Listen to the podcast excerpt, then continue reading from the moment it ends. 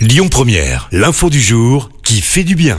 Et ce matin, Christophe, on parle de cette histoire à peine croyable en Turquie. Vous le savez, le pays a été frappé par une série de séismes, tout comme la Syrie. Le bilan est de plus de 20 000 morts.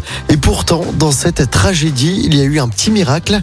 Une adolescente de 14 ans a été retrouvée au milieu des décombres. Ça s'est passé vendredi dernier. Elle avait passé 100 heures coincée dans les ruines d'un immeuble de trois étages. Fatma était en hypothermie au moment où elle a été secourue. Et pour cause, elle est restée donc dans les décombres en pleine nuit également avec des températures négatives. Elle a été placée sous oxygène. Elle a été évacuée sous des scènes de liesse.